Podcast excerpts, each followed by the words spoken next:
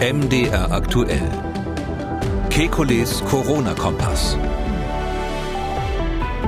Dienstag, 2. Februar 2021. Wären Impfstoffe aus Russland und China eine Option für die EU? Dann, warum gibt die EU den AstraZeneca-Impfstoff ohne Altersobergrenze frei? In Deutschland wird die Gabe aber nur bis 64 Jahre empfohlen. Außerdem, Bundesgesundheitsminister Spahn formuliert das Ziel Herdenimmunität bis zum Sommer. Aber ist das realistisch? Dann, die Inzidenz sinkt, die Zahl der Neuinfektionen auch, die Lockerungsdiskussion nimmt langsam Fahrt auf. Zu früh oder ist jetzt sogar der richtige Zeitpunkt? Und infiziert man sich durch eine Impfung mit dem Virus und kann auch andere anstecken? Wir wollen Orientierung geben. Mein Name ist Camillo Schumann. Ich bin Redakteur, Moderator bei MDR aktuell das Nachrichtenradio. Jeden Dienstag, Donnerstag und Samstag haben wir einen Blick auf die aktuellen Entwicklungen rund ums Coronavirus und wir beantworten Ihre Fragen. Das tun wir mit dem Virologen und Epidemiologen Professor Alexander Kekulé. Ich grüße Herr Kekulé. Guten Tag, Herr Schumann. Ja, und zu Beginn hat die Kanzlerin mal das Wort. Wunder werden da jetzt nicht passieren, ähm, sondern das wird sich gut entwickeln, das wird zunehmen, aber diese Wegstrecke dauert es. Tja, Wunder wird es nicht geben, so hat die Kanzlerin den gestrigen Impfgipfel zusammengefasst, bei dem es ja überschaubare Ergebnisse gab. Äh, Bundesgesundheitsminister Spahn hat dann abends in den Tagesthemen gesagt, dass beim Impfgipfel allen Teilnehmenden klar geworden sei, dass es in diesem ersten Quartal bis in den April hinein noch harte Wochen der Knappheit geben werde. Herr Kekulé, wie sollte man denn mit diesen harten Wochen der Impfstoffknappheit umgehen? Ja, die Frage ist halt jetzt, was machen wir mit dem bisschen Impfstoff, was da ist? Ähm, ich bin übrigens nicht der Meinung, dass, dass man Wunder im Vornherein ausschließen kann. Hm, ich glaube, das Wesen des Wunders ist, dass es unerwartet kommt, weil ja zumindest an die Leute, die sozusagen das C im Namen haben, ähm, das ja vom göttlichen Willen abhängt. Aber von diesem kleinen Spaß bei an der Seite ist es so, äh, was leider tatsächlich vorhersehbar ist, ist, dass die Impfstoffproduktionen natürlich ein wahnsinnig riskantes Geschäft sind. Da wird immer wieder was schiefgehen, das ist ganz normal. Und deshalb kann man irgendwie versuchen zu planen, aber letztlich ist klar, wir werden deutlich weniger haben, als wir uns wünschen. Ja. Und drum ist mein Vorschlag eigentlich, das ganz äh, gezielt zu verwenden für die richtigen Bevölkerungsgruppen. Also mit anderen Worten, die Priorisierungsliste der einzelnen Impfgruppen, die es ja bisher gibt, ähm, empfohlen von der Ständigen Impfkommission, würden Sie also über, äh, über, über den Haufen werfen und nochmal neu strukturieren? Na, über den Haufen werfen ist übertrieben, aber Sie wissen ja, dass ich ähm, zu der Minderheit der Fachleute gehöre. Das kann man ja offen so sagen, weltweit gesehen, die, äh, die sagen, ähm, im Notfall ist eine einmalige Impfung besser als gar nichts. Insofern man ähm, erstmal zusehen soll, möglichst viele Leute einmal zu impfen, insbesondere mit den RNA-Impfstoffen ähm, und nicht die Hälfte aufheben für die zweite Impfung nach drei bis vier Wochen, ähm, weil wir eben sagen, ähm, dass man ähm, mit mit hoher Wahrscheinlichkeit auch äh, eine Boosterimpfung nach drei Monaten zum Beispiel machen kann, ohne dass es irgendwie schadet. Ich glaube, wir haben darüber auch schon mal gesprochen. Es ist ja so, dass diese Zweitimpfung ähm, deshalb so kurz danach gewählt wurde bei den Studien, ähm, weil man gedacht hat, das ist eine Pandemie, da wollen wir möglichst schnell die Menschen quasi zur vollen, zum vollen Schutz ähm, auffrischen, also dass diese Auffrischimpfung oder Boosterimpfung möglichst schnell danach passiert.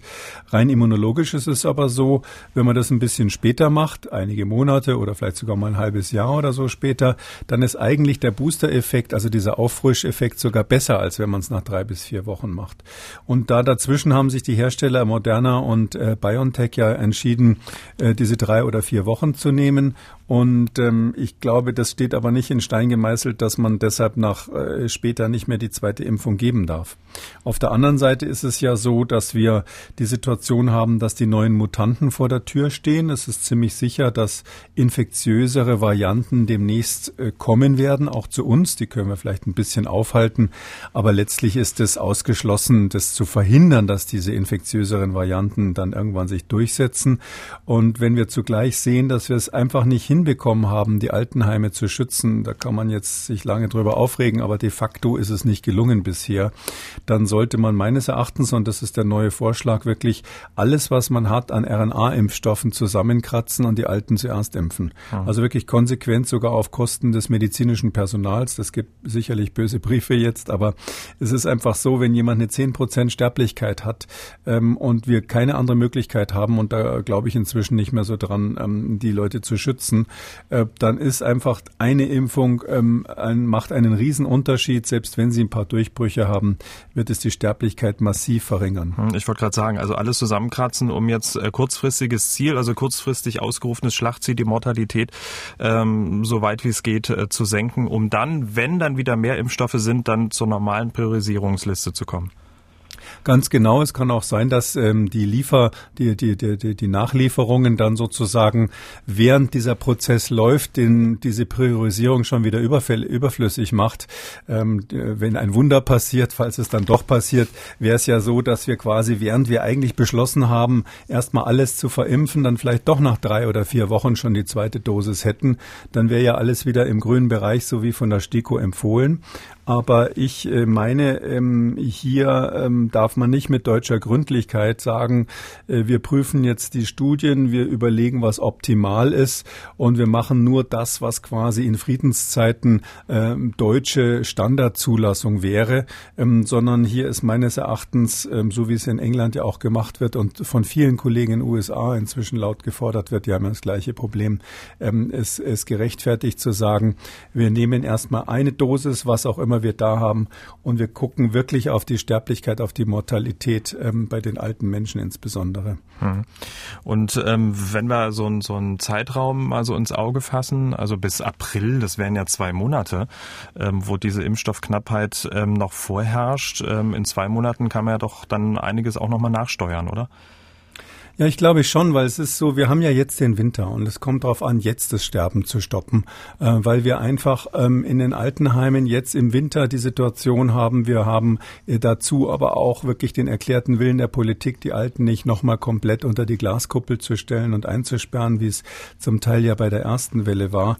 Und eben zugleich die Situation, dass äh, diese Mutanten jetzt ähm, mit hoher Wahrscheinlichkeit zu uns kommen werden. Darum glaube ich, müssen wir da wirklich jetzt und sofort handeln.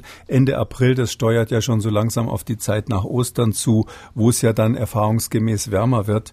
Ich glaube, das ist auch politisch ganz gut zu vermitteln, weil äh, für diejenigen, die nicht im Altersheim sind oder in den, äh, in den Pflegeeinrichtungen oder eben nicht in dem höheren Alter sind, ja, das gilt natürlich auch für Hochaltrige, die zu Hause leben. Für die anderen, glaube ich, ist das viel eher zumutbar, dass man sagt, pass mal auf, du hast dich jetzt schon dran gewohnt, äh, gewöhnt, ähm, nolens volens diese Masken zu tragen, den Abstand anzu, einzuhalten und so weiter. Das muss ja für die anderen kein Lockdown sein, aber ein vernünftige, äh, vernünftige Vorsicht walten lassen genügt genügt ja eigentlich für Menschen, die kein besonderes Risiko haben. Ja. Und das Gleiche gilt aus meiner Sicht auch für medizinisches Personal. Da hatten wir am Anfang das Problem, dass die einschlägigen Masken nicht verfügbar waren und auch die Schulung noch nicht so gut. Aber ich meine, wenn man das, äh, wenn man wenn das medizinische Personal sich ähm, äh, konsequent verhält, dann sind die Ansteckungen dort im Prinzip vermeidbar. Ähm, und natürlich äh, spreche ich jetzt von solchen, die nicht zusätzlich die Altersqualifikation erfüllen. Und deshalb meine ich, sollte man wirklich alles nehmen, um die Alten zu impfen. Und in diese Priorisierungsliste auch Menschen mit schweren Vorerkrankungen, die vielleicht auch äh, unter 65 sind, mit reinnehmen? Ja, diese Gruppe ist ja immer wahnsinnig schwierig definierbar. Da gab es Kollegen von mir, die haben gesagt, ja, wenn man die schweren Vorerkrankungen, also diese sogenannten weiteren Risikogruppen, äh, wenn man die äh, zusammenzählen würde, dann hätten wir irgendwie zwei Drittel der Bevölkerung zusammen. Äh, das unterschreibe ich ja überhaupt nicht, sondern es ist aus meiner Sicht so, dass keineswegs jeder, bei dem zum Beispiel mal eine Krebsdiagnose gestellt wurde, deshalb automatisch zur Hochrisikogruppe für Covid gehört, äh, sondern da kann man, äh, um an diesem Beispiel mal zu bleiben, ähm, wirklich nur die einbeziehen, beziehen, äh, die entweder gerade operiert wurden oder unmittelbar gerade unter Chemotherapie stehen oder gerade eben standen. Mhm. Ähnliches gilt für die ganzen Herz-Kreislauf-Erkrankungen. Da ist ja nicht jeder, bei dem irgendwann mal koronare Herzkrankheit diagnostiziert wurde, ganz automatisch ein Hochrisikopatient. Aber ja, wenn man jetzt wirklich das eng sieht, also wenn man diese Gruppe der noch nicht äh, hochaltrigen Risikopatienten äh, streng definiert, dann würde man die da sicherlich mit einbeziehen. Äh, es gibt ja so paar Fälle, wo es es völlig eindeutig ist, ich sag mal, äh, Kleinstkind mit Herzfehler oder ähnlichem, mhm. äh, da gibt's ja kein Wenn und Aber. Das ist natürlich dann eine Risikoperson oder jemand, der sehr stark übergewichtig ist. Das ist sozusagen ein Vorschlag, mit dem Sie, Sie haben es ja auch selber gesagt, äh, nicht allein auf weiter Flur, aber zumindest in einer Minderheit sind, weil das Gegenargument ist ja auch nur eine Impfung äh, sozusagen für einen großen, großen Teil auch der Bevölkerung macht es der Mutation ja auch relativ einfach, ähm, sich dann auch überhaupt zu entwickeln und durchzusetzen, oder? Ja, das ist genau das Gegenargument, warum auch der äh, bekannte amerikanische ähm, Immunologe und Virologe äh, Tony Fauci gesagt hat, äh, lieber nicht riskieren mit der einmaligen Impfung. Und ich glaube, dem sind die meisten dann weltweit einfach gefolgt. Das Gegenargument, ähm, also diese, diese Gefahr der Mutationen durch ähm, nur teilweise immune Personen, das ist ja so ein bisschen die Idee.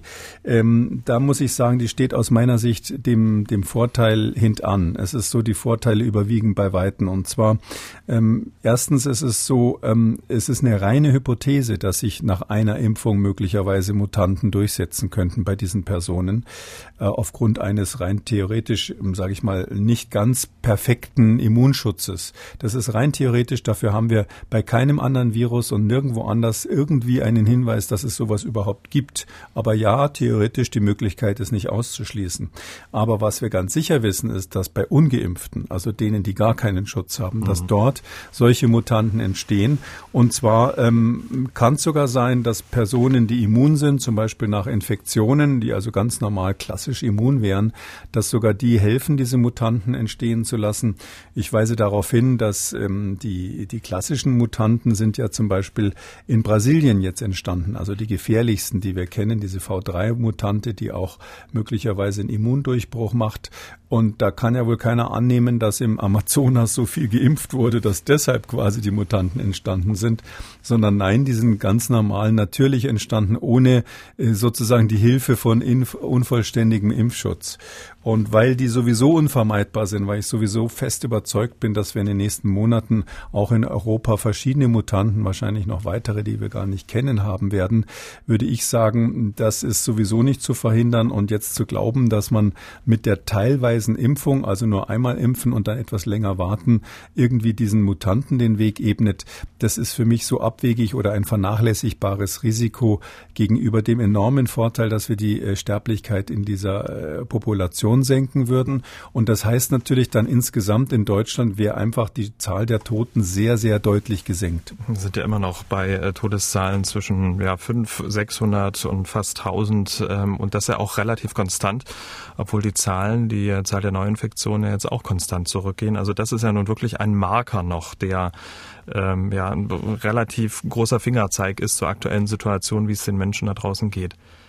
Ja, das ist genau so. Man muss ja immer wieder erinnern, dass die Zahl der Toten natürlich immer hinterher hinkt den Maßnahmen. Das ist ganz klar. Da ist ein Zeitversatz, Zeitversatz äh, drinnen gegenüber den Neuinfektionen. Mhm. Wichtig ist für mich einfach so ein bisschen in die Zukunft zu denken. Am 15. Februar soll ja angeblich Schluss sein mit diesem Lockdown oder mit dieser Phase des Lockdowns, mit dieser Scheibe des Lockdowns, hätte ich fast gesagt. Und man muss ja überlegen, wie geht's dann weiter? Und wenn wir ähm, es schaffen würden, ähm, uns dadurch, dass wir einfach die Sterblichkeit, die Mortalität senken, also die auf die Gesamtbevölkerung bezogene Sterblichkeit, ähm, dann würden wir uns ähm, einfach Luft verschaffen. Dann wäre es möglich äh, zu sagen, okay, wir haben das jetzt im Griff, die Intensivstationen sind nicht mehr voll äh, und dadurch können wir möglicherweise ähm, äh, selektiver ähm, vorgehen, statt diesen Gesamtlockdown zu machen. Ich kann mal an das Beispiel erinnern, ich glaube, das ist ja auch durch die Presse gegangen. Vor einigen Wochen ist das ähm, ja in einem Ort in Südbaden bei Freiburg, Herrischried heißt der, den kannte ich auch noch nicht vorher. Da ist ja im Altenheim äh, ein Ausbruch, ein Covid-Ausbruch gewesen und der war insofern besonders, als von 21 Bewohnern im Altenheim niemand irgendwie schwer erkrankt ist. Die hatten ganz leichte Symptome, so ein bisschen Schnupfen, leichter Husten und dann war es schon wieder vorbei. Warum? Die sind zwei Wochen vorher geimpft worden. Die hatten am 2.1. schon ihre Impfung. Die waren alle einmal geimpft und danach gab es den Ausbruch und keiner musste auch nur ansatzweise ins Krankenhaus. Äh, klar, das ist jetzt anekdotisch, das ist mhm. keine statistische Signifikant, aber das deutet sehr darauf hin, als, als Anekdote, wenn man so sagen will, ähm, dass auch der einmalige Schutz zumindest verhindert, dass gestorben gestorben wird. Ja. Und klar, die Virologen sagen dann, ja, aber die könnten noch ansteckend sein. Die, äh, das Virus ist trotzdem nicht 100 Prozent abgewehrt. Das ist mir, sage ich mal, in so einer Notlage, in der wir in der Bundesrepublik jetzt sind, eigentlich egal, weil ich sage, wenn die Leute nicht sterben, ist doch super, dann, dann ist die einmalige Impfung das, was ich empfehle. Tja, und äh, bis April müssen wir uns äh, mit dem Nachschub an Impfstoffen möglicherweise noch ein bisschen gedulden. Sie haben jetzt gerade sozusagen Ihr Szenario geschildert und der Chef von BioNTech, Shahin, der hat äh, im Tagesthemen-Interview gesagt, dass der Impfgipfel, der gestern Abend stattfand, auch wichtig war, damit allen Beteiligten mal klar wird, wie komplex auch die Impfstoffproduktion ist und dass es immer mal wieder zu Lieferengpässen kommen kann. Wir hören mal kurz rein. Wir sind ja in einer Ausnahmesituation, die es in dieser Art noch nie gege gegeben hat. Äh, wir bauen die Produktion aus. Wir produzieren in diesem Jahr zehntausendfach mehr Dosen als das, was wir im letzten Jahr produziert haben. Das ist eine enorme Skalierungsleistung. Wir sind selbst davon abhängig, dass die Zulieferer uns Materialien liefern, wie zum Beispiel besondere Lipide, von denen wir dann wiederum abhängen. Und, äh, und wir haben auch keine vollen, volle, vollen Lagerstätten, sondern alles, was wir produzieren, wird de facto sofort ausgeliefert. Das heißt, wenn es dann zu einer, zu einer Verzögerung kommt, oh, aufgrund zum Beispiel eines technischen Problems oder aufgrund eines Rohstofflieferungsproblems, schlägt das sofort durch. Dementsprechend können wir gar nicht anders, als dass wir kurzfristige Veränderungen auch nur kurzfristig kommunizieren können. Ich glaube, das war wichtig, das mal ähm, zu hören. Und ich höre daraus, wenn irgendwo eine Pumpe ausfällt, sind wir wieder in so einer Situation wie jetzt. Das heißt, wir müssen ja, was die Priorisierung angeht und wie wir mit dem Impfstoff ähm, umgehen, ja sowieso flexibel denken, oder?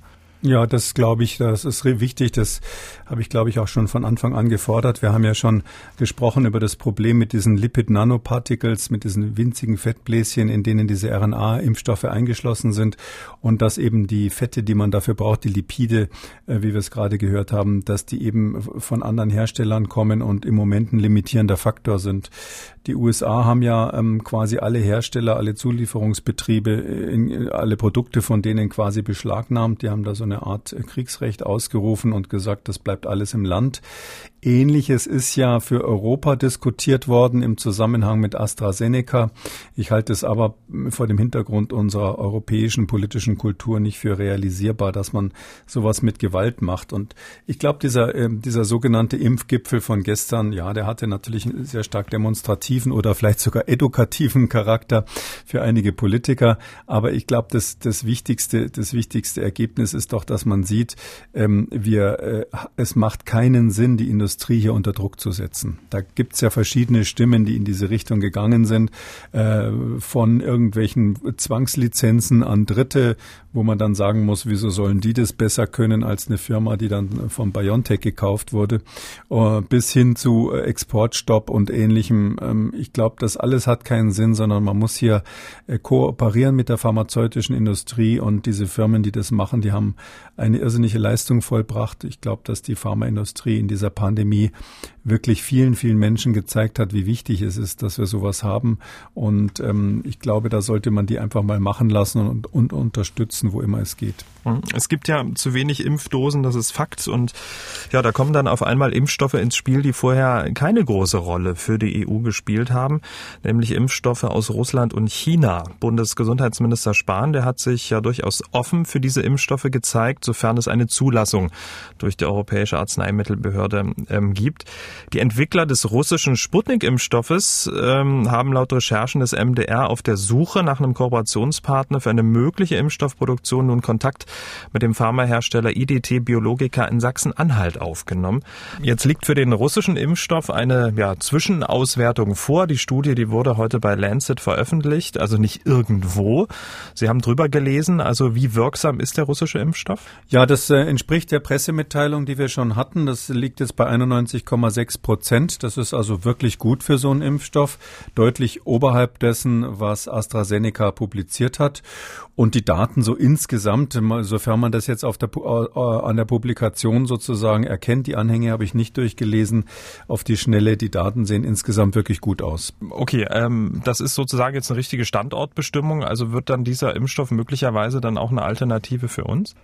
Ja, wir haben ja bis jetzt immer geschimpft auf die Russen, dass sie die äh, Corner-Cutting machen, wie wir sagen, also irgendwie da Abkürzungen genommen haben. Das ist in der Tat so gewesen.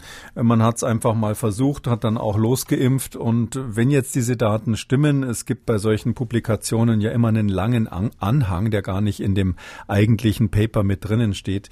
Das müsste man dann ganz genau studieren, in dem Fall natürlich, um mal zu gucken, ob das wirklich so stimmt. Andererseits muss man sagen, die Lancet-Gutachter sind streng und wenn was ähm, quasi aus Russland kommt, wahrscheinlich doppelt streng, vermute ich mal. Und äh, die haben das durchgewunken und gesagt, das ist so in Ordnung.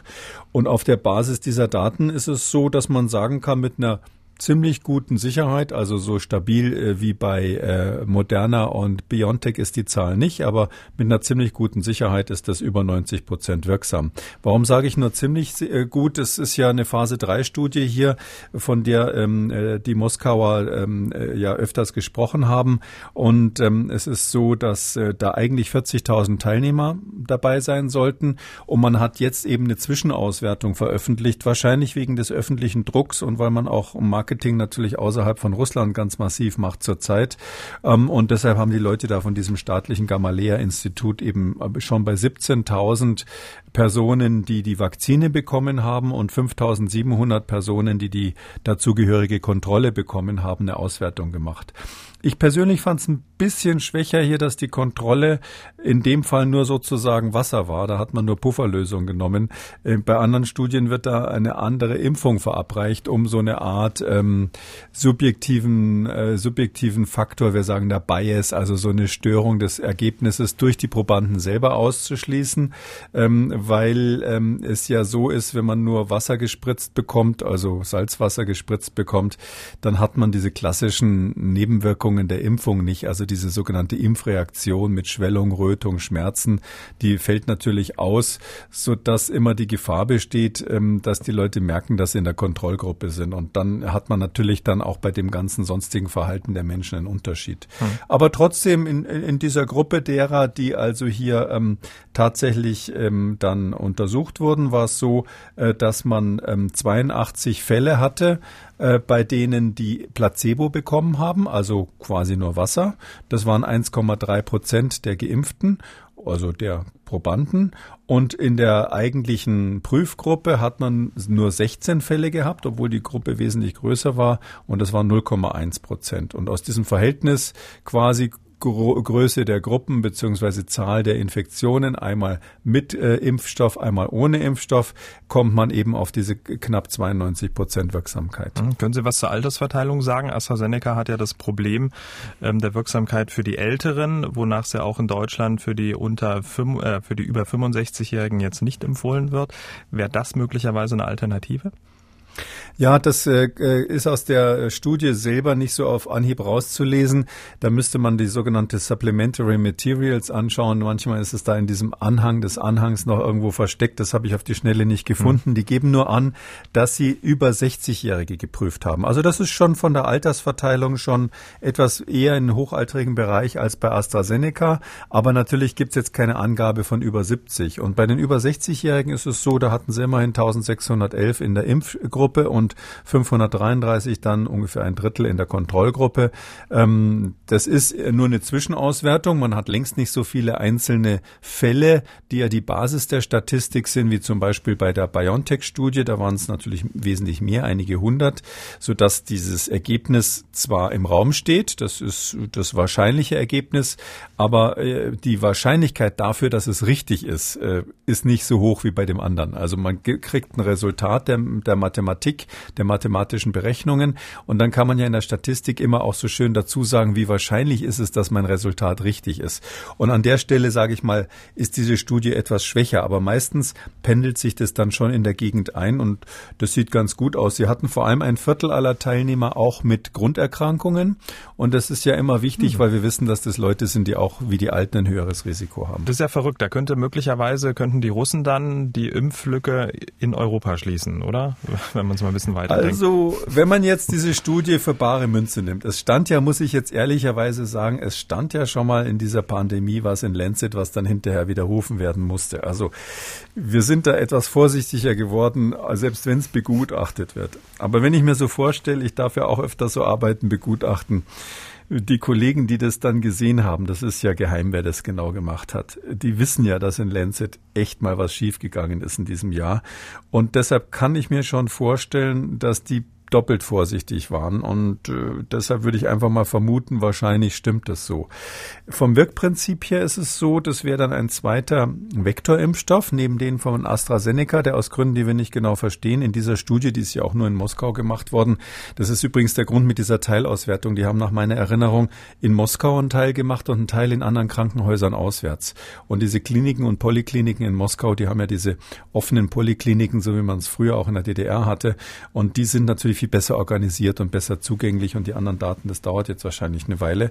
Aber ja, das ist ein Vektorimpfstoff, der offensichtlich ein Ticken besser funktioniert als der von AstraZeneca. Vielleicht zur Erinnerung, es ist so, die haben ja hier zwei verschiedene Adenoviren eingesetzt, so eine Kombination, wo sie die erste Impfung mit dem Adeno 26 machen und die zweite mit dem Adeno 5.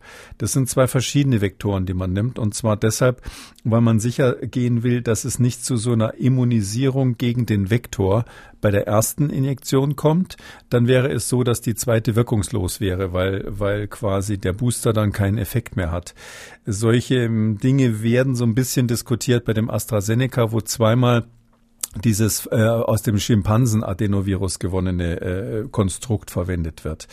Ähm, und hier nimmt man eben Adeno, Adeno 26, das ist ein humanes Adenovirus, was aber sehr selten ist nimmt man zuerst in der Hoffnung, dass ganz wenig Menschen in der Population dagegen Antikörper haben. Adeno 5 ist etwas häufiger, da haben etwas häufiger Menschen Antikörper, aber das ist eben deshalb wohl auch als Booster verwendet worden. Ich erkläre das so ausführlich, weil wir haben noch ähm, ja einen weiteren Kandidaten in der Schublade. Der eine ist von Johnson Johnson bekanntlich, zusammen mit Janssen Pharmaceuticals. Ähm, der hat nur Adeno 26, also die geben zweimal nacheinander Adeno 26 Konstrukte. Und dann gibt's auch noch einen chinesischen von CanSino, die haben ja sowohl sowohl ein abgetötetes Virus oder inaktiviertes Virus als auch einen vektorbasierten Impfstoff in der Pipeline. Und bei denen ist es Adeno 5 basiert, also auch zweimal das gleiche. Und wenn es jetzt wirklich so sein sollte, dass dieser russische Ansatz, den, den die am Gamaleya schon länger äh, favorisieren, auch für den Ebola-Impfstoff haben die das schon mal so ähnlich gemacht, wenn das tatsächlich was bringen sollte, dass man zwei verschiedene Vektorviren nimmt, um zu verhindern, dass es Immunität gegen den Träger quasi gibt, ähm, dann wäre das mh, mm, eine tolle Sache. Dann könnte es sein, dass die sogar noch Johnson Johnson ausstechen. Da würden die sich in Moskau sicher freuen. Das glaube ich. Und äh, unterm Strich überrascht sie, oder? Also ja, ich bin ganz ehrlich, mein Gott, man ist in dieser Pandemie, ist alles so mit heißer Nadel gestrickt und wenn dann Leute so sagen, schnell, schnell, wir haben das Tollste von der Welt, ähm, dann ist man da sehr zurückhaltend geworden. Ähm, äh, und das war ja bis jetzt nur eine Pressemitteilung aus, aus Moskau und jetzt haben die sich natürlich an der Ehre gepackt gefühlt und haben da jetzt die Daten vorgelegt. Und da muss ich einfach sagen, als Wissenschaftler, die Daten sind die Daten. Und wenn ich das lese, so wie das da steht, äh, quasi unbesehen, unbeschadet der Personen, die da möglicherweise dahinter stehen, ist das ein hervorragendes Ergebnis. Der Impfstoff ist ein weiterer Kandidat, der helfen kann, weltweit diese Pandemie zu bekämpfen. Und er hat den Vorteil, dass man den in, in einem normalen äh, Tiefkühler bei minus 18 Grad lagern kann, wie alle Vektorimpfstoffe. Impfstoffe. Ähm, das heißt, Sie könnten bei sich zu Hause einen kleinen Vorrat anlegen, äh, wenn Sie da das Vanilleeis und die Fischstäbchen rausräumen.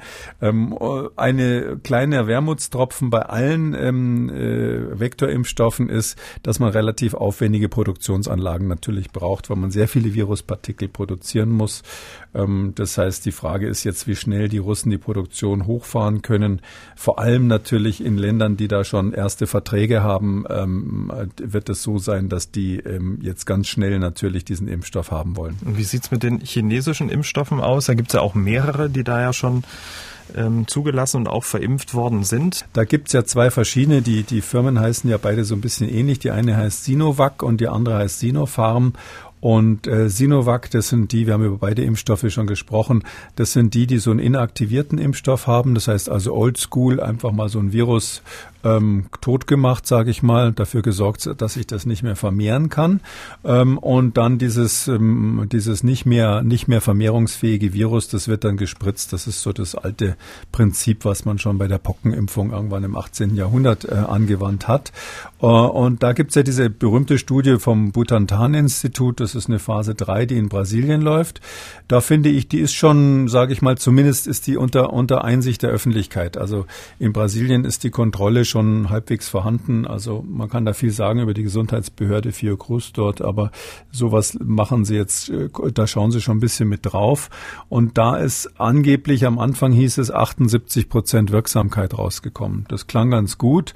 Dann haben sie neue Pressemitteilungen ja gemacht. Ähm, dann waren es dann plötzlich angeblich nur noch 50 Prozent. Das wäre genau die Schwelle, die man ähm, nach WHO-Kriterien mindestens erreichen muss, um, um, um einen brauchbaren Pandemieimpfstoff zu haben. Äh, dann haben sie eine dritte Veröffentlichung gemacht, wo sie wieder erklärt haben, warum die Unterschiede nichts bedeuten. Also ich muss mal sagen, auch da muss man wirklich warten, bis die Daten auf dem Tisch sind. Und dann die andere Firma Sinopharm, die hat auch einen inaktivierten Impfstoff. Äh, von dem wissen wir nur, dass er in den Vereinigten Emiraten ähm, schon eingesetzt wird in großem Stil. Ähm, die sagen Wirksamkeit über 80 Prozent. Das klingt ganz gut, aber das war so ein bisschen komischer Übergang. Das kann man sich bei uns gar nicht vorstellen. Aber die Chinesen machen das so ähnlich wie die Russen. Die haben erstmal eine Phase 3 Studie irgendwo, eben zum Beispiel in den Emiraten. Und dann, während diese Studie noch läuft, sagen sie, na, ist alles gut, wir starten jetzt mit der richtigen Impfung. Kann sich sozusagen jeder plötzlich ähm, anstellen. Dadurch haben die ziemlich gute Durchimpfungsraten in den Vereinigten Emiraten. Die sind also weltweit mitführend, aber eben mit diesem chinesischen Impfstoff. Und ich habe ge gelesen, dass Ungarn den jetzt gerade bestellt hat. Ähm, äh, ich weiß nicht, wie sie das machen wollen. Da müssen sie wohl so eine Art Notfallzulassung dann äh, rausbringen, weil äh, bis die Europäische Arzneimittelbehörde hier die Zulassung macht, äh, das wird noch eine Weile dauern. Also unterm Strich, für mich sind das alles wackelige Daten. Ich selber hätte jetzt, sage ich mal ganz ehrlich, keine Angst vor so einem inaktivierten Impfstoff. Da ist ein bisschen Wirkverstärker mit drinnen, aber in dem Fall auf Aluminiumbasis, also so ein klassischer Wirkverstärker, der, der wird nicht viel machen. Äh, das Problem ist nur, vielleicht macht der Impfstoff auch nicht viel, dann habe ich mich umsonst geimpft. Das wäre möglich. Ähm, äh, man muss aber an Folgendes erinnern an der Stelle. Wenn wir so Wirksamkeiten haben, die im Bereich zwischen 50 Prozent, 60 Prozent äh, bis hin zu angeblich knapp 70 Prozent bei AstraZeneca gehen, dann sind wir ja schon bei der Wirksamkeit deutlich unter dem, was rein theoretisch für die Herdenimmunität gebraucht würde. Also für die rein theoretische Herdenimmunität, Sie wissen, da habe ich immer Vorbehalte gegen diesen Begriff aus verschiedenen Gründen, aber das wäre ja so, dass wir eigentlich zwei Drittel, ungefähr 67 Prozent impfen müssten. Wenn Sie jetzt einen Impfstoff haben, der zum Beispiel nur 60 Prozent wirksam ist, dann wäre der zwar, würde der zwar den WHO-Kriterien äh, entsprechen. Aber mit dem könnte man auf keinen Fall Herdenimmunität her herstellen, weil selbst wenn sie alle damit impfen würden, hätten sie ja eben nur 60 Prozent zum Beispiel äh, Immunität. Das heißt, es reicht nicht. Das äh, wirft eher ein Schlaglicht auf die WHO, die da offensichtlich diese Marke viel zu niedrig gesetzt hat. Ähm, um, und man kann jetzt nicht sagen, bloß weil das den WHO-Kriterien entspricht, ist das ein brauchbarer Impfstoff. Hm, wir sind ja auch gespannt, äh, ob dann äh, die EMA den russischen bzw. die chinesischen Impfstoffe dann hier in Europa zulassen werden. Werden Sie natürlich erfahren hier im Podcast, wenn es den Podcast da noch gibt. doch, doch, das, äh, ich glaube, die werden zumindest irgendwann die Zulassung beantragen. Aber das haben sie ja noch mhm. gar nicht gemacht. Man muss vielleicht Eben. noch eins ergänzen für die echten Profis unter den Hörern. Es gibt ja auch das Rolling Review Verfahren, über das wir gesprochen haben, wo Monate vor dem eigentlichen Zulassungsantrag oder Notzulassungsantrag da vorher, Monate vorher eben es äh, die Unterlagen schon eingereicht werden und parallel zu den Studien schon geprüft wird. Sowas gibt's für diese Impfstoffe ja gar nicht, weil sich diese Staaten natürlich nicht in die Sta Karten schauen anschauen lassen. Weil wir gerade bei der EMA sind, ähm, da gibt es ja gerade eine Diskussion um eine Entscheidung der EMA. Ähm, drei Impfstoffe werden ja aktuell in Deutschland verimpft, zwei mRNA-Impfstoffe, einen von BioNTech Pfizer und einen von Moderna und einen Vektorimpfstoff von AstraZeneca. Doch der letztere, der soll in Deutschland nicht an Personen unter 65 Jahre verimpft werden.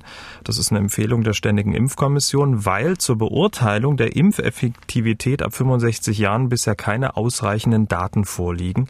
Die Europäische Arzneimittelbehörde, die EMA, bestätigt auch die fehlenden Daten für ältere Menschen, hat den AstraZeneca-Impfstoff aber trotzdem ohne Altersobergrenze zugelassen, weil der Impfstoff sicher sei und es gute Erfahrungen mit anderen Impfstoffen gebe. Ähm, handelt die EMA da grob fahrlässig oder ist die STIKO einfach zu streng? Ich glaube keins von beiden. Also es ist ja so, dass die Europäische Arzneimittelbehörde die Zulassung prüft, also ob man das überhaupt verwenden darf, das Zeug sozusagen. Mhm. Und da stehen natürlich äh, ganz vorne erstmal die Sicherheitsaspekte und die überlegen, gibt es da irgendwelche Gründe, die Zulassung zu versagen. Es handelt sich ja hier um eine bedingte Zulassung, also das ist das Notfallverfahren der Europäischen Arzneimittelbehörde und da gucken die erstmal auf die auf die auf die möglichen Nebenwirkungen drauf. Und da haben sie dann extrapoliert kalkuliert und gesagt, na gut, wenn es bis 65 nicht so viele Nebenwirkungen gab, ähm, in der Altersgruppe wird es schon langsam schwach mit den Daten von AstraZeneca, äh, dann wird es wohl bei den Älteren jetzt auch nicht äh, spektakulär Neues geben.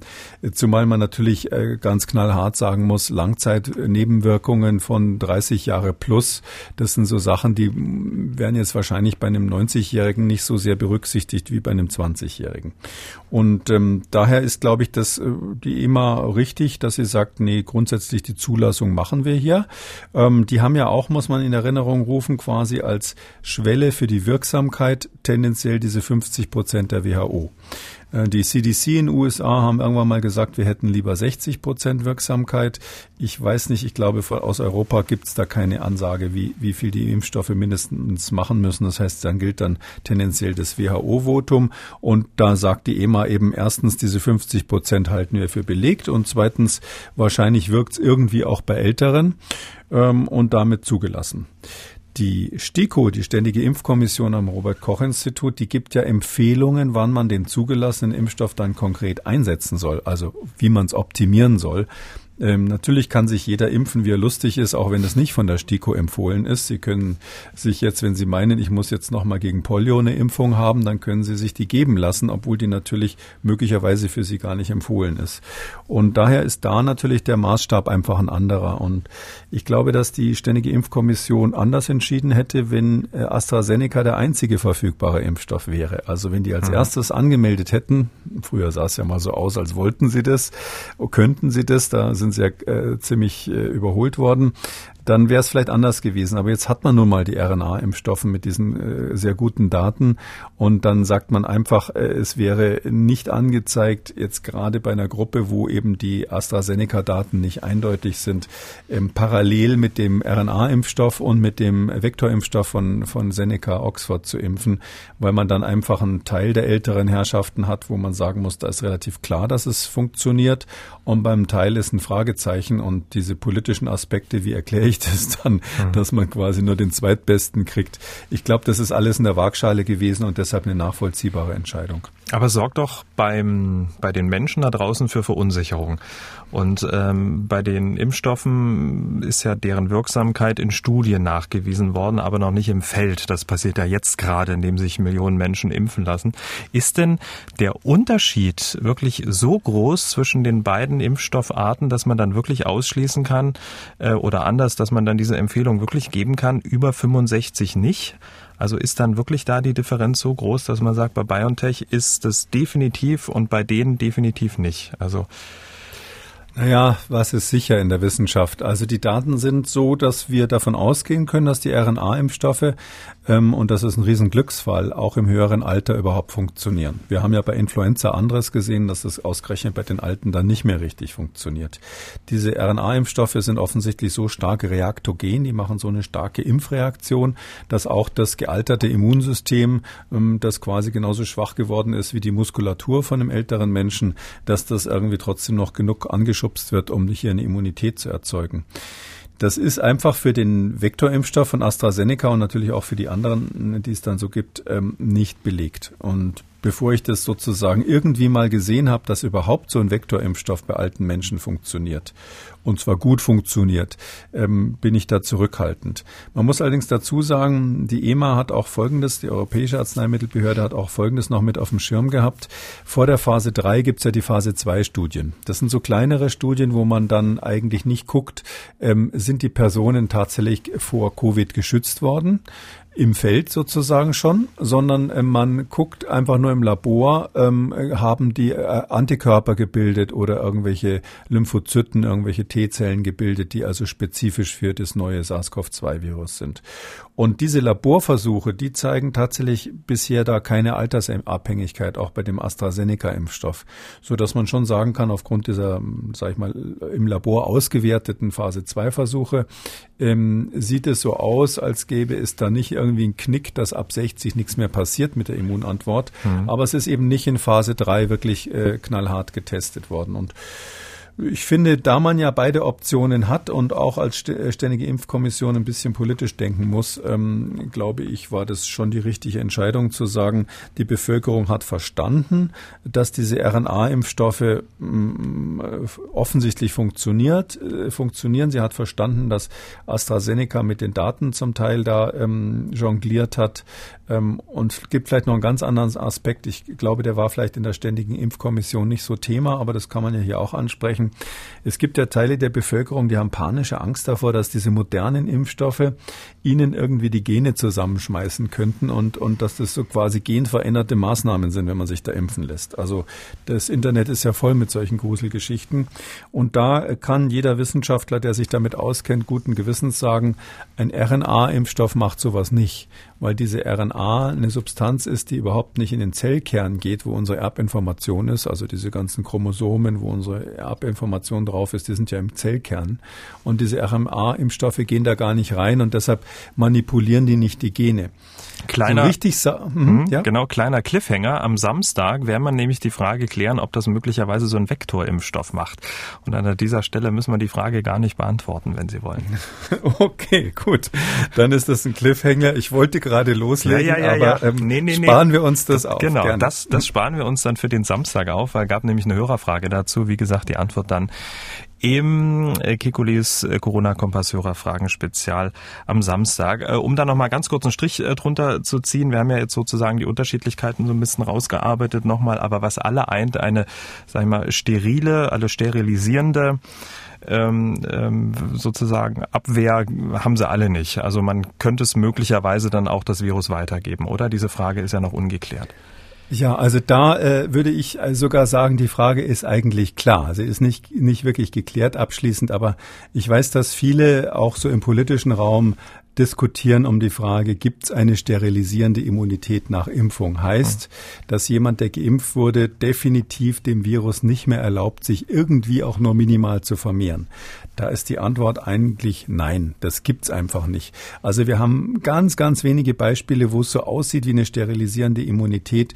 Aber praktisch gesehen, vor allem wenn Sie mit der PCR nachgucken, wird es immer so sein, dass Geimpfte natürlich noch eine Teilvirusvermehrung äh, ermöglichen auf ihren Schleimhäuten. Damit ist das Virus dann da nachweisbar im Prinzip vorhanden.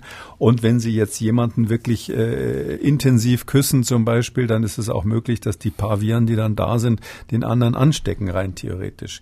Aber es ist so, dass äh, wirklich alle Daten darauf hindeuten, dass die Infektiosität der Geimpften so stark reduziert ist, dass wir keinen epidemischen Effekt mehr dadurch haben. Also es ist keine echte sterilisierende Impfung. Vor allem kann man keine sterilisierende äh, Immunität erwarten, wenn man jetzt die ganzen Mutanten anschaut. Äh, wir haben ja schon ausführlich darüber gesprochen. Ähm, selbst bei der britischen Mutante ist nicht auszuschließen, dass die Leute erfolgreich infizieren kann, äh, die in der ersten Welle schon mal Covid hatten. Und ähm, ganz sicher ist es möglich bei den Mutanten, die also aus Südafrika und Brasilien jetzt äh, gemeldet werden. Äh, und es ist völlig klar, dass auch Leute, die äh, geimpft sind, mit solchen Mutanten im Prinzip dann infiziert werden können. Aber die Hoffnung ist eben, dass es eine Infektion ist, die ähm, ganz harmlos verläuft oder schwach verläuft und eben keine, keine schlimmen äh, lebensbedrohlichen Erkrankungen macht. Trotzdem ist es keine sterilisierende Immunität. Also ähm, dieses Thema wird wird ja äh, vor allem so im Ethikbereich immer gerne vorgeschoben, um zu sagen, äh, die Frage, wann wir anfangen, ähm, ähm, den Leuten, die geimpft wurden, irgendwelche Erleichterungen einzuräumen. Äh, dieses Thema wird ja immer äh, nach hinten geschoben, weil man gesagt, ja, ja, da müssen wir vorher die wissenschaftliche Frage der sterilisierenden Immunität klären. Ich glaube, das ist praktisch auf die Weise die Diskussion zu vertagen, aber eine sachliche Grundlage gibt es dafür nicht. Ja, sind alle geimpft, dann hat das Virus ähm, ja, eine sehr geringe Chance, sich weiter zu verbreiten. Eine Impfpflicht soll es in Deutschland ja nicht geben. Da hat Herr Spahn auch nochmal darauf hingewiesen. Aber bis zum Sommer soll jeder, definitiv jeder in Deutschland ein Impfangebot erhalten, das er dann annehmen kann oder eben nicht. Und er hat noch was Interessantes gesagt. Wir hören mal kurz rein. Äh, Ziel dieser Kampagne ist natürlich die sogenannte Herdenimmunität und die werden wir Richtung Sommer erreichen. Hm? Herdenimmunität bis zum Sommer, wie realistisch ist dieses Szenario? Ovi, ähm, also ich habe ja Hemmungen, dem äh, Bundesgesundheitsminister zu widersprechen. Wenn erstens, wenn er was Optimistisches sagt und zweitens ist er natürlich mein Freund, seit er sich dafür einsetzt, dass die Schnelltests für jedermann ähm, freigegeben werden sollen. Ähm, es ist so, dass ähm, ja das mit der Herdenimmunität. Sie wissen, dass ich dieses Konzept nicht so toll finde aus verschiedenen Gründen. Ähm, ich glaube, so wird es nicht funktionieren und wenn, vor allem, wenn wir jetzt die Varianten anschauen. Vorher wäre es jetzt wissenschaftlich schwierig schwieriger zu erklären, aber das gleiche Prinzip. Und jetzt ist es so, wir haben doch ständig neue Varianten. Das heißt, dieses Virus macht das, was wir einen Antigendrift nennen. Es äh, verbiegt sich immer an der Stelle so ein bisschen, vor allem an diesen Spike-Proteinen, aber auch an anderen Stellen, wo das Immunsystem von Leuten, die entweder geimpft sind oder die Krankheit durchgemacht haben, halt hin, hingreifen will quasi. Das weicht quasi aus wie jemand, dem man die Hand gibt und der sich dann äh, dreht, damit man die Hand nicht schnell fassen kann.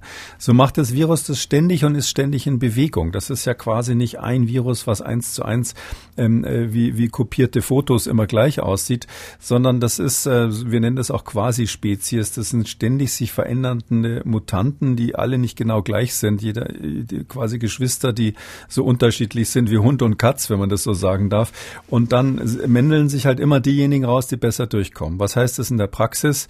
Sobald wir halt hier hier in Deutschland halbwegs immun sind, wird es nicht so sein, dass wir Herdenimmunität haben. Selbst äh, auch mit diesen Varianten wird ja möglicherweise erst beim etwas höheren Niveau ansetzen, weil die, äh, die, die Reproduktionszahl größer ist. Sondern es wird so sein, dass wir weitere Infektionen haben, die dann aber nicht mehr so schlimm sind, weil wir eine Teilimmunität haben, weil wir mit einer der Geschwister von diesem Virus irgendwie immunologisch schon mal zu tun hatten, entweder durch Impfung oder durch Infektion. Und deshalb verläuft es dann einfach nicht mehr so schlimm. Dann ist es irgendwann mal eigentlich eine harmlose Erkrankung, die immer wieder auftritt und es wird nicht so sein, dass wir das auslöschen. Herdenimmunität würde ja, das war ja mal die Hoffnung irgendwann im ähm, 19. Jahrhundert, als man bei Schafsherden diesen Begriff geprägt hat. Herdenimmunität würde ja bedeuten, äh, dass die Krankheit dann weg ist mhm. dadurch. Mhm. Das wird sie nicht sein. Das ist eine Illusion. Die wird immer da sein und wird immer unsere, weiter unsere Kinder infizieren. Die werden keine großen Symptome haben. Die werden dann ähm, unauffällig immunisiert. Wir nennen das stille Feihung, so ein schönes altes Wort, die stille Feihung quasi, die Immunisierung der Kinder äh, durch unbemerkte Infektionen. Und dann werden die, wenn sie älter sind, von so einem Virus auch keine schwere Erkrankung bekommen. Ähm, und äh, es wird dann auch keine äh, erhöhte Sterblichkeit bei den alten Menschen mehr geben. Und so eine Herdenimmunität, auch wenn Sie das Wort nicht mögen, ähm, kriegt man ja auch nicht innerhalb von einem Jahr hin mit zwei Wellen jetzt in dem Fall, haben wir ja jetzt hinter uns, sondern das wird ja sicherlich ein paar Jahre dauern, bis das dann in einem Großteil der Bevölkerung dann auch angekommen ist, oder? Das andere ist der Zeitfaktor. Ja, ähm, da ist halt die Frage, welche Zahl nimmt man? Wenn jetzt die Reproduktionszahl R ist, dann wäre rein theoretisch, wenn man so eine ganz einfache Rechnung aufmacht, der Kehrwert davon, also quasi zwei, also zwei Drittel, also eins minus der Kehrwert, das wäre dann sozusagen ähm, die Immunitätsschwelle, die Herdenimmunitätsschwelle mit 66,7 Prozent. Ähm, wenn aber R jetzt ein bisschen größer ist, vielleicht liegt es ja dann doch eher 0,5 höher, als, als man es bisher gedacht hat, oder 0,3 irgendwo in dem Bereich scheinen die britischen Daten sich einzupendeln für diese britische Variante, dann muss man natürlich entsprechend mehr Personen dann auch immun haben, damit man diesen sogenannten Härtenschutz herstellt. Aber wie gesagt, da gibt es so viele Fragezeichen bei diesem äh, Komplex bis dahin, dass dieses, dass dieses Immunitätskonzept ja voraussetzt, dass wir diese sogenannte homogene Vermischung der Bevölkerung haben. Das gibt es eben bei Schafen, dass die sich homogen mischen, obwohl ich weiß nicht, ob es nicht vielleicht Schafe gibt, die andere nicht mögen und deshalb in der Herde immer weit weg von denen stehen. Aber bei Menschen ist es definitiv so, dass jetzt nicht alle Populationen, Subpopulationen bei uns selbst in Deutschland sich homogen mischen würden. Weder über die Altersschwellen noch über die kulturellen Schwellen. Äh, es gibt vielleicht äh, auch, auch, auch äh, Klicken, die überhaupt sagen, ich will mit anderen, die nicht so denken wie ich, nichts zu tun haben. Ich weiß nicht, ob jetzt ein Aluhut direkt einen Virologen heiraten würde und ähnliches. Und deshalb ist es einfach so, quer durch die, quer durch die Bevölkerung gibt's einfach äh, Blasen, wenn ich mal so sagen darf, Populationsblasen. Und dann gilt dieses Prinzip der Herdenimmunität nicht mehr. Mhm. Aber es hat sich irgendwie so dermaßen durchgesetzt im, im, im, im Denken der Politiker, ähm, dass man das da kaum noch rausbekommt. Das ist so ähnlich wie das Händewaschen. Ja, das ist, das ist nicht wegzubekommen, dass dieses Händewaschen einfach nötig ist, um sich dieses Virus wegzuwaschen. Ich glaube, das sind auch so, ähm, so Strohhalme, an die man sich klammert, damit man auch was ja. kommunizieren kann, damit man sagen kann, gut, dann haben wir Herdenimmunität, dann scheint die Sonne und dann ist alles wieder schön. Ähm, weil wir gerade ja. über, über diese, diese ähm, Herden, in Anführungszeichen Herdenimmunität gesprochen haben und ähm, Sie haben ja auch die, die, die Schafherde, dieses Beispiel dieser Schafherde genommen. Es gibt ja Berechnungen, die britische Forscher angestellt haben, ähm, wonach sich ja wegen der neuen, der B117-Variante auch deutlich mehr Menschen äh, mit dem BioNTech und AstraZeneca-Impfstoff impfen lassen müssten, damit eine Herdenimmunität dann auch entsteht und auch der von Ihnen angesprochene R-Wert deutlich gesenkt werden kann. Was halten Sie von dieser Berechnung? Sie haben sich das angeschaut? Ja, das ist natürlich richtig. Das ist immer so mathematisch, äh, fast hätte ich gesagt, Spielchen, aber das ist schon wichtig, um eine Vorstellung davon zu bekommen. Das ist der Grund, warum ich gerade gesagt habe, wenn man jetzt diese neuen Varianten anschaut, äh, die einzige, die wirklich sauber von der, äh, von der Epidemiologie durchgerechnet wurde, ist die britische. Hm, aber ähnlich wird es bei den anderen auch aussehen. Ähm, dann ist es so, dass wir wirklich sehen, dass R ist höher Wahrscheinlich ist dann auch, oder es ist praktisch sicher davon auszugehen, dass auch das R0 dieses Virus höher ist, also die Basisreproduktionszahl. Das wäre also die, die quasi nur eine virusspezifische Eigenschaft wiedergibt. Ähm, aber zu dieser Tatsache, dass dieses R0 höher ist, also das Virus wahrscheinlich rein biologisch stärker ansteckend ist, kann man sagen, aus verschiedenen Gründen kommt da in Frage. Dazu kommen natürlich auch so Bevölkerungseffekte hinzu. Also ähm, wir haben ja schon einige besprochen. Ich, ich vermute, dass auch dadurch, dass ähm, dieses, diese britische Variante Variante V1 sagen manche auch, südafrikanische wäre dann V2 und brasilianisch V3. Und diese britische Variante und die anderen beiden wohl auch, ähm, dadurch, dass die ähm, äh, also diese Tatsache, dass die sich quasi unabhängig ähm, ausgebreitet hat und nicht gebremst wurde durch die Gegenwart der anderen vorherigen Varianten, ähm, das kann man unterschiedlich erklären, aber leider ist eine Erklärung, die für mich immer wahrscheinlicher wird, dass hier auch tatsächlich Zweitinfektionen stattfinden, dass also Leute, die in der ersten Welle äh, schon mal äh, Covid hatten, jetzt mit der B117, wie die ja auch heißt, ähm, in Großbritannien, dann einfach nochmal infiziert wurden. Und dann kriegen sie natürlich ein höheres R, das ist ja ganz klar, wenn Leute Leute, die erstens dachten, ich bin jetzt immun oder zweitens äh, gar nicht äh, vom Verhalten her sozusagen schon mal ähm, reingefallen sind, weil sie irgendwie zu einer Population gehören, äh, die sich da vielleicht ungeschickter verhalten hat ähm, oder die es gar nicht merken, weil sie beim zweiten Mal äh, durch die Immunität eine ganz, ganz schwache Infektion nur noch hat, nur noch, nur noch ganz leichte Symptome. Dadurch würden sie natürlich ein höheres R erzeugen, weil Aha. jemand, der asymptomatisch ist, äh, sich reflexartig nicht so vorsichtig verhält wie jemand, der richtig krank ist. Um auf diese Berechnung zu kommen, das bedeutet, durch die Mutation äh, müssen sich wesentlich mehr äh, Menschen impfen lassen, um dann tatsächlich so eine gewisse Grundimmunität in der Bevölkerung zu haben. Aber das kollidiert ja auch mit der Impfbereitschaft Bereitschaft. Also ergo, äh, man wird das ja nie hinbekommen oder äh, ist diese Rechnung falsch? Nee, die Rechnung ist nicht falsch, aber ich finde es ein bisschen zu pessimistisch. Also wie die das, ich, diese, diese, also ich, ich gehe immer davon aus, da werden sich schon Leute impfen lassen, weil, weil wissen Sie, wenn, wenn, wenn jetzt erstmal, das ist doch genauso, ich bin auch mal ganz am Anfang gefragt worden, äh, würden Sie jetzt als allererster, als die Studien noch gar nicht äh, veröffentlicht waren, würden Sie jetzt sofort sich impfen lassen mit den RNA-Impfstoffen? Habe ich gesagt, nee, unter den ersten 100.000 will ich nicht sein. Aber jetzt im Umkehrschluss ist es ja so, es gibt ja weltweit Millionen Menschen, die ge geimpft wurden impfen und wir haben die Sicherheitsdaten. Und wenn man dann erstmal sieht, dass wirklich in den Altenheimen die Sterblichkeit runtergeht, ähm, den Effekt können wir ja jetzt noch gar nicht ähm, beobachten, obwohl wir, ich weiß nicht genau wie viele, aber vielleicht so um die 600.000, 700.000 Menschen ja schon in Altenheimen geimpft haben in Deutschland. Und ähm, äh, da ist es dann einfach so, dass man sagen muss, ähm, wenn das dann, wenn man dann sieht, hoppla, das funktioniert ja und da äh, und die die Nebenwirkungen sind erträglich ich glaube, dass dann plötzlich so ein Run auf den Impfstoff kommen wird, ganz ohne Incentives, also ganz ohne irgendwelche Boni für Geimpfte oder ähnliches, auch ohne Zwang, ohne, ohne verpflichtende Impfungen. Die Menschen werden das machen. Und die anderen, die da ähm, absolut keine Lust drauf haben, weil sie vielleicht sagen, Corona ist mir zu blöd, mache ich nicht mit, bei denen ist es so, ähm, äh, die werden dann früher oder später sich halt auf natürlichem Weg infizieren. Und damit sind sie auch gut für die, für die epidemiologischen äh, Schutz der Bevölkerung. Darum bin ich da schon ganz optimistisch, dass wir das in den Griff bekommen. 811.000, fast 812.000 PflegeheimbewohnerInnen sind jetzt schon geimpft worden. Na, sehen Sie dann, habe ich ja noch untertrieben. ähm, und ähm, äh, wie, wie, üblich wissen die Nachrichtenleute mehr als die Wissenschaftler. Das ist immer so gewesen.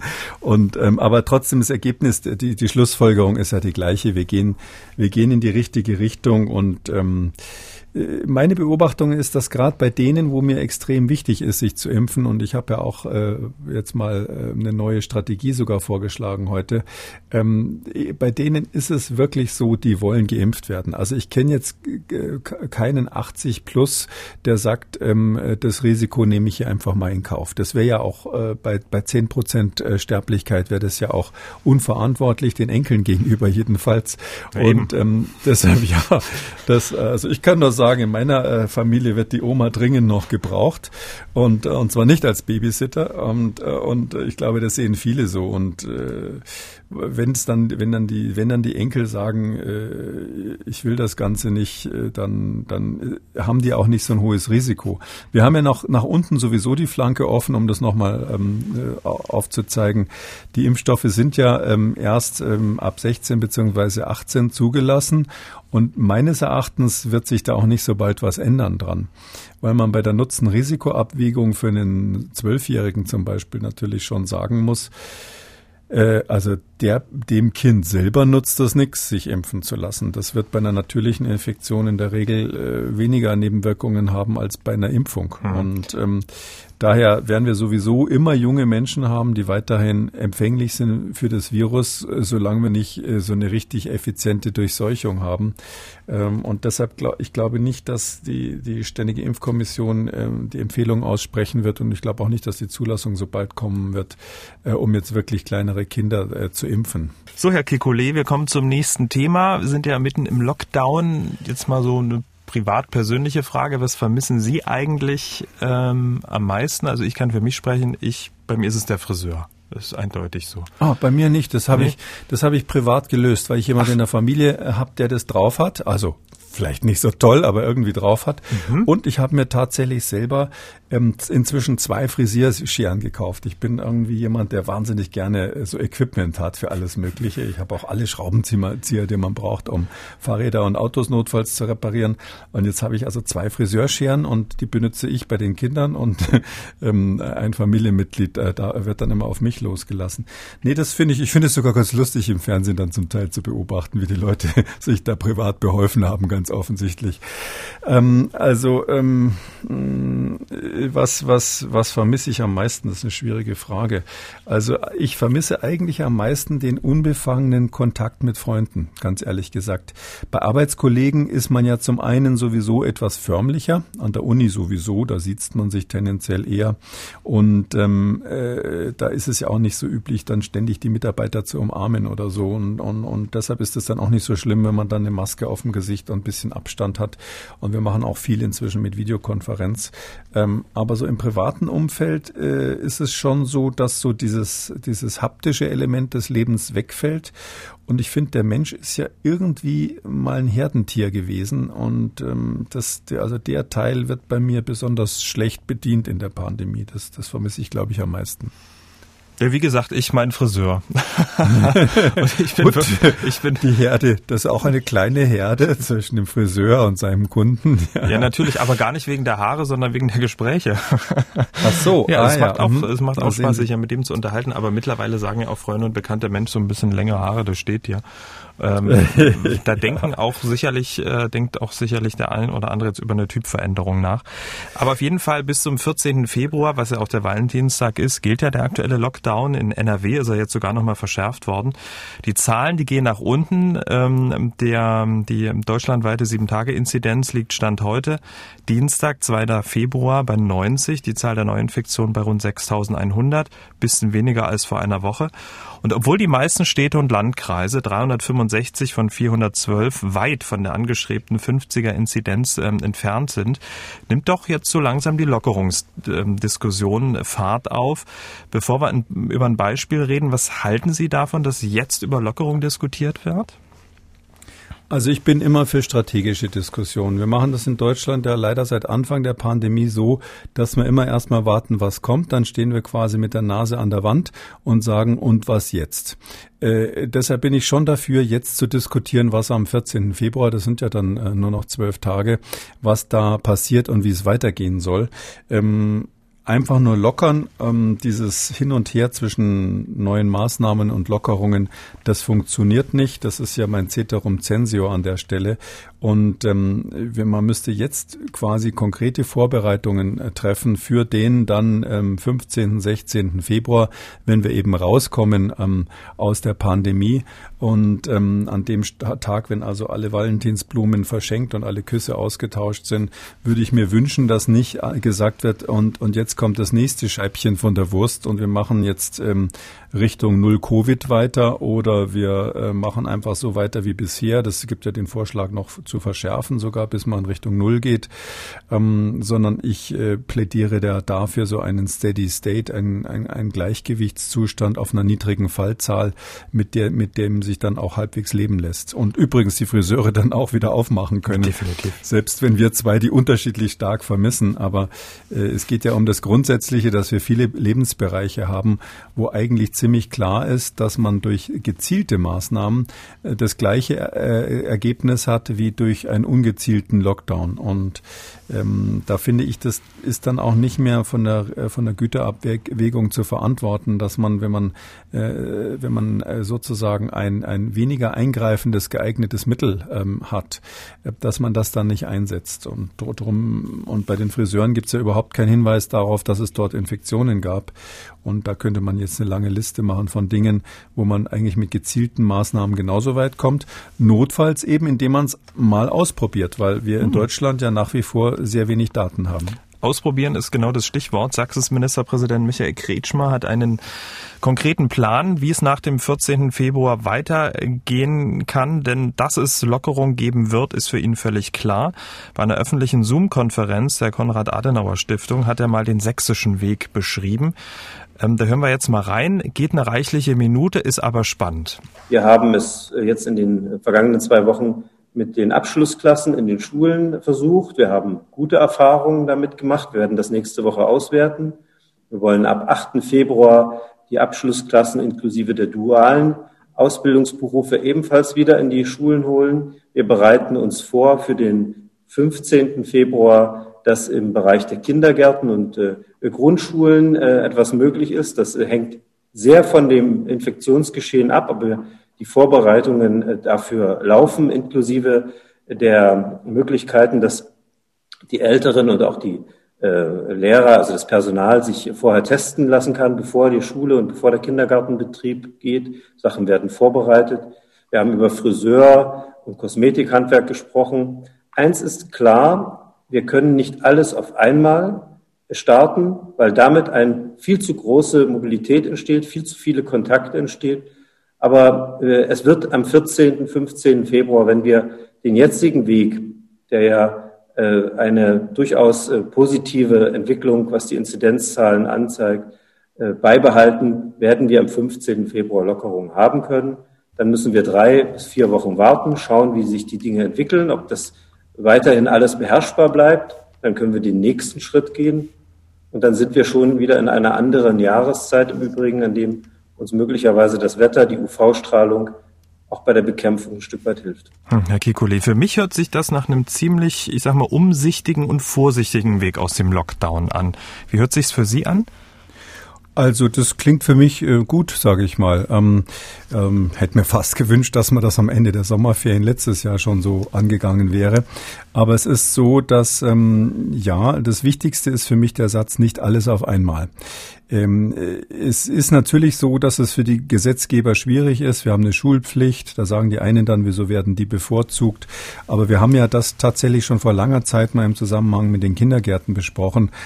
Alle auf einmal aufzumachen ist einfach ein Risiko. Und wenn man jetzt in einer Region mal anfangen würde und sagen würde, gut, in dieser Region kennen wir die Inzidenz, vielleicht nehmen wir noch eine andere, eine mit Hochinzidenz, eine mit Niedriginzidenz und dann machen wir mal einen Teil der Kindergärten und der Kitas auf oder oder ein Teil der Grundschulen und das aber unter strenger Begleitforschung. Das kann ich nicht oft genug sagen. Da muss man nicht nur gucken, wie entwickeln sich die Fallzahlen, geht die Inzidenz hoch, weil das ist ein viel zu weit hinten gelagerter Parameter. Also da merkt man viel zu spät, wenn was passiert. Das wäre so, als wenn ich sage, ähm, ich fange erst an zu löschen, wenn man aus fünf Kilometer Abstand sieht, dass das Haus brennt, sondern wir müssen quasi an jeder Ecke kleine Feuermelder installieren, um sofort eingreifen zu können, wenn was schief geht.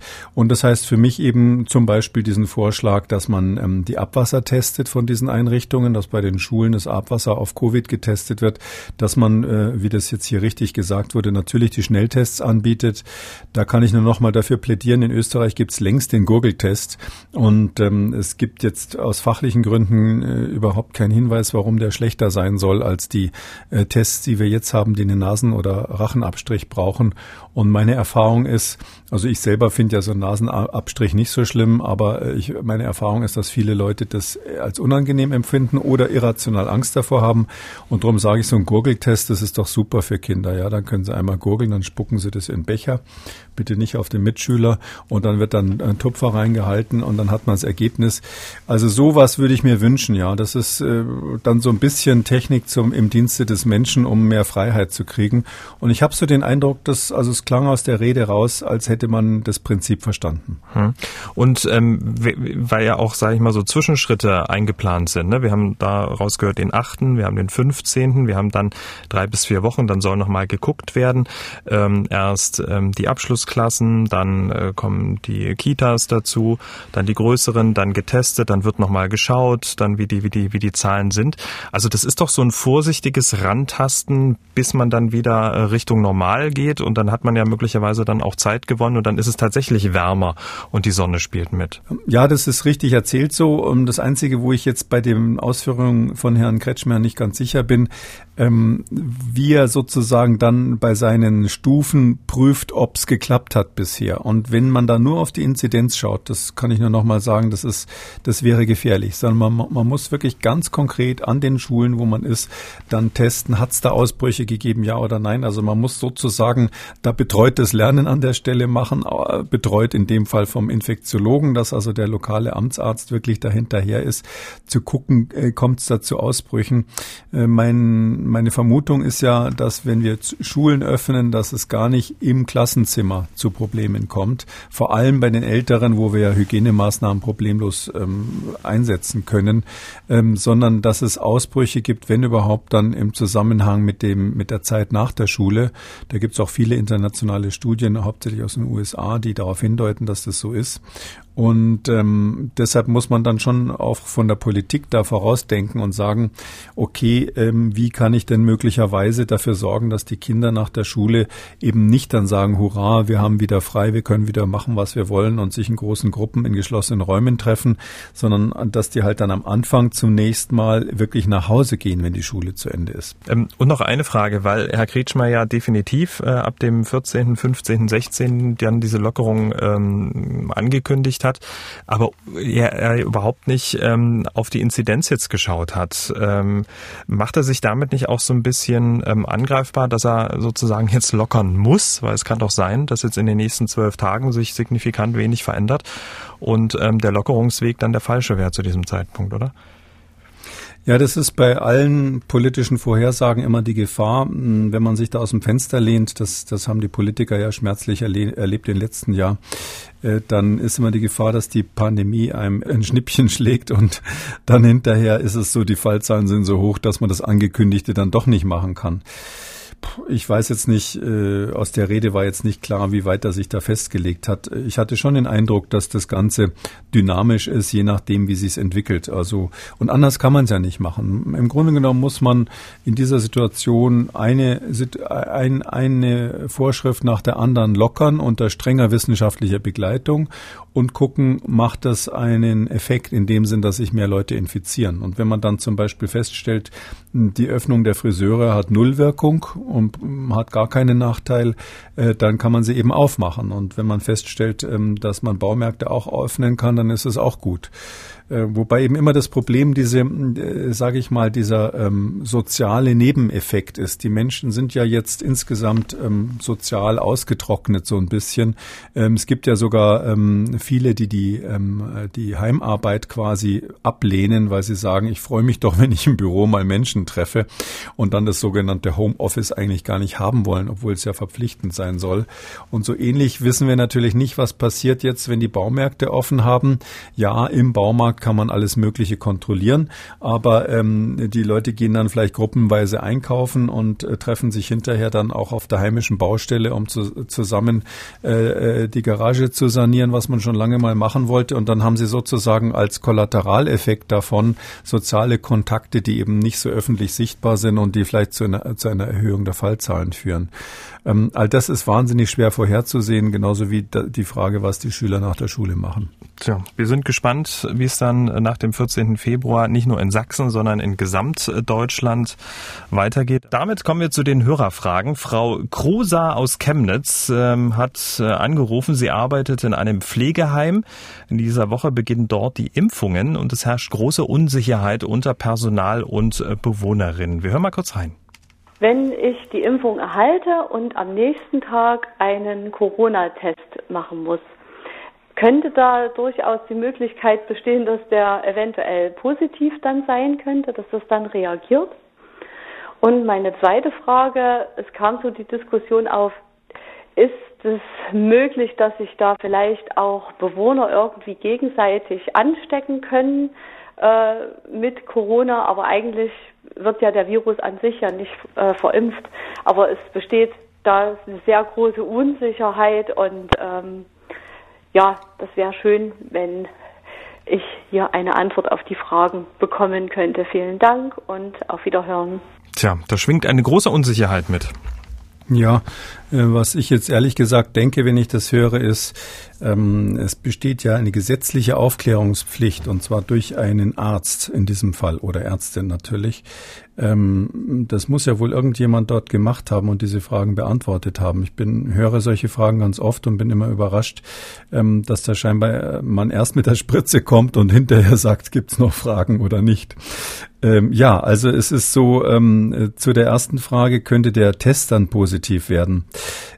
Ähm, das ist auszuschließen. Und zwar der Schnelltest sowieso nicht, weil der Schnelltest weist ja ein anderes Antigen nach als das, was von der Impfung erzeugt wird. Die Impfung erzeugt ja künstlich quasi in, in, an, de, an der Stelle, wo man reinspritzt, erzeugt die dieses S-Antigen. Also diese Spike-Proteine werden dann von den körpereigenen Zellen hergestellt. Und das ist ein anderes ähm, als das sogenannte Core-Protein, was von den Schnelltests nachgewiesen wird. Zumindest von dem Roche-Test. Bei den anderen muss ich zugeben, weiß ich es nicht und es ist auch so, dass die Hersteller das nicht immer veröffentlichen, ähm, was sie da verwendet haben.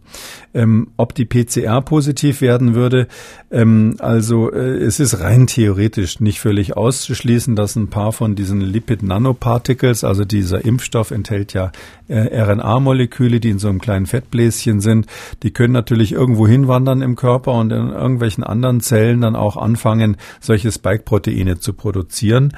Und ähm, äh, es ist nicht völlig auszuschließen, dass so ein RNA-Molekül, was aber jetzt nur für das Spike-Protein ist, auch mal von der PCR erwischt wird. äh, dann gäbe es bei einer sehr, sehr empfindlichen PCR einen positiven RNA-Nachweis an der Stelle, wo eigentlich gerade sozusagen der Impfstoff tätig ist. Das ist in der Praxis aber aus zwei Gründen nicht relevant. Der eine ist, die Dosis ist so gering, die man dann im Verhältnis hat. Also wie der, Rachen, der Abstrich wird ja aus dem Rachen gemacht und nicht von der Injektionsstelle, ähm, dass ähm, man, man mit den üblichen äh, Nachweisverfahren, Standardverfahren in der Labordiagnostik unterhalb der Nachweisschwelle wären. Die Leute wären also dann noch negativ, ähm, obwohl man rein theoretisch vielleicht irgendwas rauskitzeln könnte in der PCR. Und das Zweite ist, äh, die PCR ist ja immer, wie wir sagen, Multitarget. Ähm, das heißt, die wird nicht nur das S-Gen nachweisen, sondern noch mindestens ein weiteres vom Virus. Manche sind sogar, haben sogar drei, drei verschiedene Targets, die sie nachweisen. Und äh, das S-Gen ganz alleine, vielleicht von so einer RNA, die da injiziert wurde, das wird auf keinen Fall zu einem äh, Multitarget positiven äh, Ergebnis führen, weil dann im schlimmsten Fall wäre rein theoretisch ein Target positiv, aber dann weiß man schon, äh, das kann eigentlich nur der Impfstoff gewesen sein und nicht das Virus. Und somit wäre dann auch die zweite Frage beantwortet, weil wenn man nicht infektiös ist, kann man dann auch nach so einer Impfung kann man auch niemanden anstecken. Nein, das kann man nicht. Das werden wahrscheinlich ältere äh, Bewohner dieses äh, Heims sein, die wissen, dass es sowas gab bei Pockenimpfungen zum Beispiel in der guten alten Zeit. Da hatte man inaktivierte Viren, wo eben in der einen oder anderen Charge die Inaktivierung eben doch nicht so toll gelaufen ist und da kam es dann zu Impfpocken und die konnte man auch übertragen. Ähm, oder auch von der Polioimpfung, von der Kinderlähmung. Das war ja ähm, ein Lebendimpfstoff, den man hier hatte. Und da war es äh, bekannt, dass zum Beispiel, wenn ein Geschwister zu Hause gerade ähm, schwer krank ist, dass man dann den anderen nicht impfen soll mit Polio, weil die sich in der Familie anstecken können. Das gibt's hier alles nicht, weil erstens nicht das ganze Virus drinnen ist. Übrigens auch nicht bei dem AstraZeneca-Impfstoff. Da ist zwar ein Adenovirus drinnen, aber dem hat man was weggenommen, dass es sich nicht mehr vermehren kann. Das heißt also auch dieses Virus könnte keine Ansteckung machen. Und die RNA-Impfstoffe schon gleich gar nicht, weil die ja nur dieses Spike-Protein quasi kodiert haben. Damit sind wir am Ende von Ausgabe 146 und die nächste Ausgabe wird es nicht wie gewohnt jetzt am Donnerstag geben, sondern am Samstag. Das Hörerfragen-Spezial und danach geht Kekulis Corona-Kompass in einen Winterurlaub. Am 16. Februar geht es dann wie gewohnt dreimal pro Woche weiter und da werden wir natürlich einen Blick dann auf die Lockerungsmaßnahmen haben. Vielen Dank, Herr Kekulé. Wir hören uns dann, wie gesagt, am Samstag wieder zu einem Hörerfragen-Spezial. Bis dahin. Bis dahin, Herr Schumann. Sie haben auch eine Frage, dann schreiben Sie uns an mdraktuell-podcast.mdr.de oder rufen Sie uns an, kostenlos 0800 322 00. Kekules Corona-Kompass als ausführlicher Podcast auf mdraktuell.de, in der ARD-Audiothek, bei YouTube und überall, wo es Podcasts gibt. Wer das ein oder andere Thema nochmal vertiefen möchte, alle wichtigen Links zur Sendung und alle Folgen zum Nachlesen unter jeder Folge auf mdraktuell.de.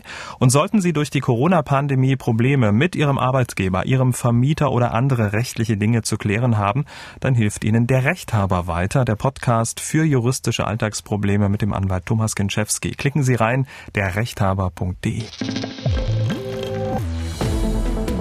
MDR aktuell. Kekules Corona-Kompass.